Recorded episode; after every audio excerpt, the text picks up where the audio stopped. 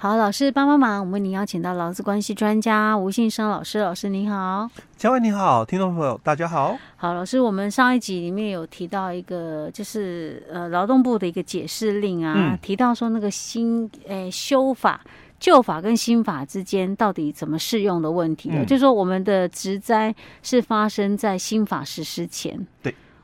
那到底可不可以用新法的一个标准去请理一些相关的保险给付？对，因为可能新法它有些事是比较优于旧法嘛，哈。那到底可不可以？呃，我们是觉得直觉上认为说应该可以，应该要从优嘛，嗯、看哪一种比较好。就、嗯、可是，在那个劳动部在十月份的解释令里面，好像并不是这么写。他其实讲了好几条，他都有讲说，呃，应该是还是要依照原本的规定来办理，就是你就是你发生的时间是在。还没有新法还没实施前，就用旧的那个法规的一个相关规定来办理。呃，应该先简单的跟我们听众朋友说明一下，就是说，在劳动部的这一则解释令里面哦，他提到是，假如说哦，这个新旧法都有这么一个规定的话，你可以选择哦用新法的一个部分，也可以选择用旧法哦，看你要选择哪一个对你有利的都可以哦。他的意思在这解释里面，他先提到是这个观念。第二个就是，假如说这个制度是在新法才有，旧法没有，哦，新法才有的这个制度哦，哦，旧法没有。所谓的新法才有的制度，就部分私能年金嘛。哦哦，我们的这个旧法它也有私人年金，可是都是属于说比较严重的哦。你的这个只摘的不私人的等级哦，大概要三级以上的哦，才有这个所谓的私人年金。但是在我们新法里面哦，你的这个。职灾的一个呃，不是你的那个私能的一个程度哦，嗯、虽然哦没有达到三级以上哦，嗯、可是也有达到某部分的一个情况了、嗯、哦，也可以哦领这个私能年金、嗯、哦，这新法才有的哦哦。嗯、再来，我刚刚也上一集我们提到了，九十八年以后才第一次参加这个劳保的人，嗯。哦，基本上你只能选择年金给付，年金给付，你没有像。九十八年以前哦，参加劳保人，他可以选择一次给付，也可以选择每个月给付。嗯，哦，但你是九十八年以后才加保的人嘛，你你只有一个选项而已，就年金。哦。所以在我们后来这个劳保分家以后，就是只在保险嘛，独立以后嘛，那才又有所谓的遗嘱一次金，因为以前哦，在这个九十八年以前哦，我们的这个劳保哦，它它是。你可以啊，就是就是没有年金的时候，嗯、你你就是领这个职灾的话哦，你就是领这个死亡的一个三十个月，通常就是都是三十个月，因为你只要参加劳保两个两年以上哦，嗯、就是这个遗嘱的这个津贴哦，就三十个月哦，嗯、然后这个再加上哦十个月的这个一次金哦，嗯、所以我们都讲嘛，只灾死亡的话就四十个月、嗯、哦，再加上五个月的丧葬费哦，嗯、所以这个。遗嘱的这个一次金哦，也是在我们修法之后，就这个五月一号灾保法独立以后，嗯，我们才又有这个所谓的遗嘱一次金哦。如果是发生职灾死亡的话哦，当然你们没有人符合年金给付的标准，那也可以啊，就是给付这个一次金哦，这是在修法以后的哦。那一样嘛，我们在劳保的一个部分，年金只能择一哦，所以你已经领了你的这个老年年金了。那你要再去领小孩子职灾死亡的这个遗嘱年金，也、欸、不行、嗯嗯、哦。但是五月一号以后说可以了，可以，哎。嘿，就是合并领，合并领，只是要被减额。哎、哦欸，对。所以他的意思就是，假如是新旧法都有的规定，哦、你可以选择哦，哦，你可以选择从优，嗯，用新法还是用旧法、哦。但是假如是以前的旧法没有，但是新法有规定的。欸那，那你如果是发生在新法执行之前的话，那就是还是要用旧法。哎、欸，对，就是这样子哦。哦，所以他这个解释，你如果先解释一下，大概是这个概念哦。哦，所以我们来看它里面所提到的哦，他就是说，为了这个保障这个劳工工作安全哦，嗯，那我们劳工职业灾害保险及保护法哦，下面就简称灾保法了哦。他就说。将这个职业灾害保险哦，从劳保里面独立出来哦。嗯、那从一百一十一年的五月一号开始实施哦，嗯、所以他讲说，这个这个被保险人哦，嗯、在这个灾保法实施以前发生这个职灾保险的一个事故哦，嗯、那基于哦这个行为后法律的一个变更哦，那以保险事故发生时的法规啦为原则哦，但是又为了哦维护这个被保险或者受益人的申请的给付权益哦，所以我们才有特别哦有定了这个灾保法第一百零三条的一个规定哦，就提到是说，假如这个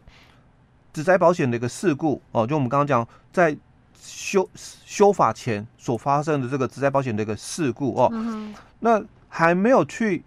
申请哦，就是依照。旧的劳保的一个给付哦规定去申请哦，而且请求权的一个时效还没有消灭，就五年嘛哦，还没有消灭的话哦，那可以哦哦，让你去选择你要用原来旧的劳保给付，还是你要用新的哦只在保险的一个给付哦来请领哦。那因为这个是属于哦这个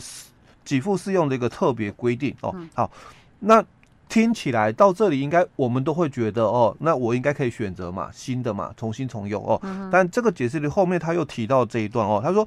但是基于哦这个灾保法哦第四十三条第二项锁定的就部分私人年金哦，跟第四十九条第三项哦锁定的哦遗嘱一次金，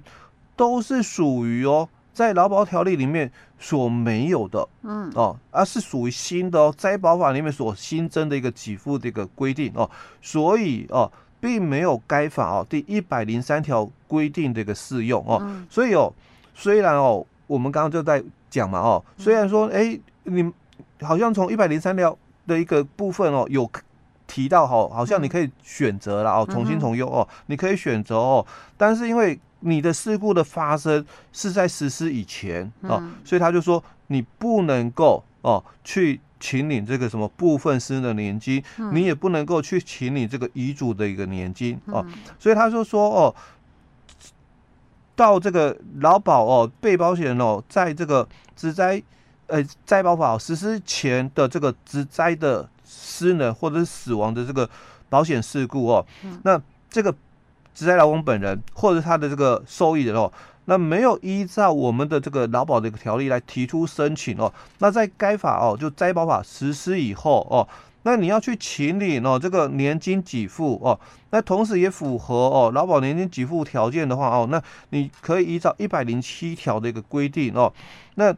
这个他就说哦，你这个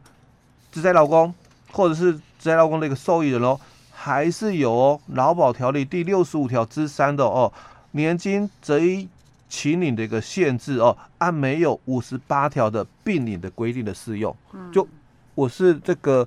这个家属，嗯，哦，我可能已经领了这个劳保的老年给付，嗯，所以我现在去请领哦。这个职灾劳工的这个遗嘱的这个年金嘛，应该新法是说可以减额并领，对不对？嗯、那他也又都跟你讲不行，不行，你只能够选一次请领的，哎、就是依照旧法的规定。哎，对，哦，哦，但我个人觉得，然后、嗯、如果回到一百零三条哦，嗯、因为。解释令里面也有讲，一百零三条大概是规定是这样哦。嗯、那我们来看一下一百零三条当初的一个立法理由里面哦，嗯，他也提到了，就是说为了这个维护哦被保险人哦申请保险给付的一个权益哦，嗯，并且兼顾哦法定的这个安定的哦原则哦，安定性原则哦，那所以哦，在这个。第一项的这个前段里面哦，就明定了哦，说这个本法实施以前的这个职灾保险的事故哦，而且哦，你已经哦依照这个劳保的一个规定去申请的人哦，那当然就依劳保的规定办理哦。那如果你是在本法实施前哦发生的这个职灾，那在保险实施后就灾保法哦实施以后哦哦，那你。还没有提出给付的一个申请哦，讲的就是说你你还没有提出，然后就是这个劳保还是这个新的这个职灾保险哦，这个申请哦，那只要在你的这个请求权还没有超过的一个部分哦，嗯，那当然你都可以哦来来申请哦，那这个部分他就提到，那我们参考劳保条例里面哦七十四条之一的规定哦，那在七十四条之一后段的规定就是说你可以选择啊，你要用这个。年金给付就新的，因为我们劳保九十八年嘛，哦，做了一个调整，所以你可以选择哦，你要领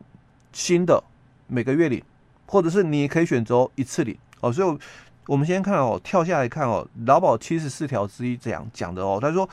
被保险人在本条例就是九十七年的七月十七修正的哦的这个条文哦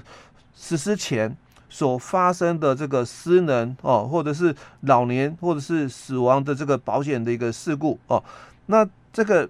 老公哦，或者是他的这个受益人哦。在领取这个保险的这个给付的请求权还没有超过五年的一个时效的话，你都可以来选择啊。哦，你要选择一次领或月领都可以哦。嗯，那他有没有限制说，哎，不行？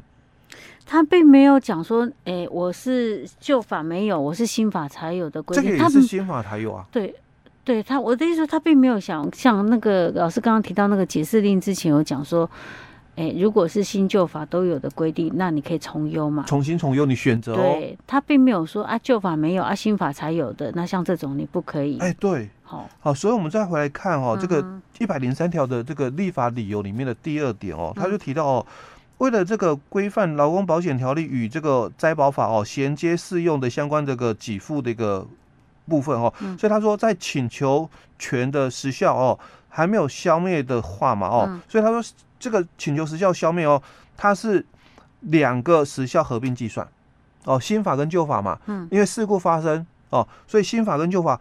通通加起来是五年，嗯，哦，所以它第二点是谈的是这个时效的一个问题是合并的哦。第三个就是提到哦，那为了确保这个保险给付哦核发的一个安定性哦，所以相关给付哦经核给后当然不再变更，嗯，哦，所以在一百零三年就。一一百零三条里面有规定这两个哦，嗯，那我们再回来看这个解释令里面的一个部分，你就会发现哦，嗯，其实，在整个一百零三条里面，它并没有去限定这一段。对呀，那那那你怎么可以用这样的一个行政解释的解释令的部分，增加法律所无的部分？是呢，所以他这个解释令其实是有一些问题。对，其实是可以。看啊，哦，可以去翻盘的。哎，对，哦，这个是可以看，可以翻盘的哦。这是这有一点像说老师讲的，我们懂的人就可以去对，